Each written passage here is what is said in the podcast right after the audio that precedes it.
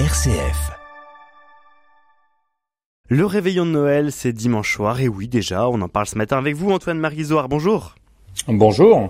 Directeur de la rédaction de Famille Chrétienne, Antoine Marie, ce matin, vous anticipez quelques scènes euh, familiales à venir très prochainement. Oui, ne me dites pas ce matin qu'il n'est pas quelques familles autour de la crèche où vont s'engager très prochainement d'interminables négociations qui n'ont rien à envier d'ailleurs à celles du Conseil de sécurité des Nations Unies. Alors j'imagine un peu ces dialogues. Euh, maman, puisque l'on va à la messe de Noël dimanche soir, inutile d'y aller le matin. Bien sûr que si, mon chéri. Nous n'allons pas manquer le premier dimanche de l'Avent. Chéri, dit le père, les enfants ont raison. Deux messes le même jour, ça fait un peu beaucoup, d'autant que l'on va à la messe des familles dès 18h. Ah non, dit la mère.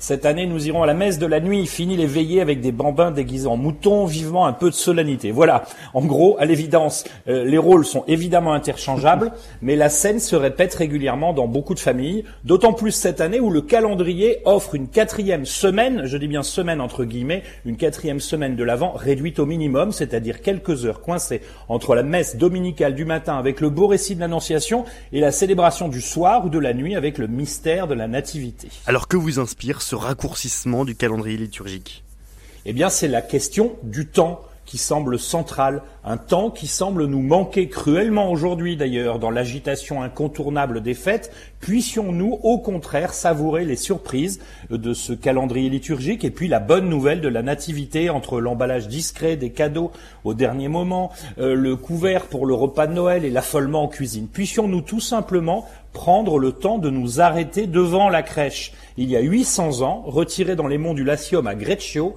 Saint François d'Assise imagina ainsi un moyen inédit de se transformer, de se transporter en Palestine. Il demanda à un noble de la ville de l'aider à percevoir l'indigence de l'accueil du divin enfant dans notre monde. On fit alors venir dans une grotte au milieu de la forêt un âne, un bœuf, de la paille. Ce fut la première crèche vivante de l'histoire. Bethléem était là dans sa simplicité et la joie de François. Elle était parfaite.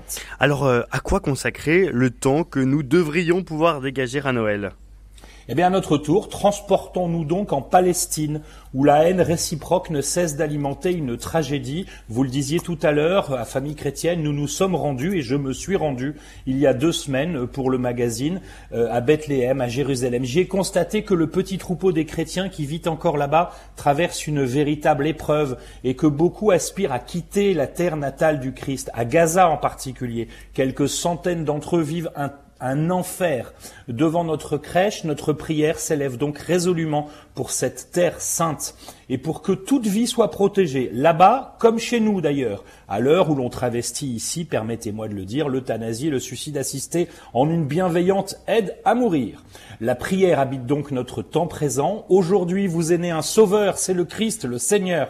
Va-t-on entendre euh, à plusieurs reprises dans les textes de Noël Notez bien, la liturgie ne parle pas au passé. Aujourd'hui, vous est né un sauveur. L'événement qui a donc secoué le monde il y a 2000 ans se répète encore. Prenons le temps d'implorer le prince de la paix qu'il vienne encore maintenant là-bas et ici.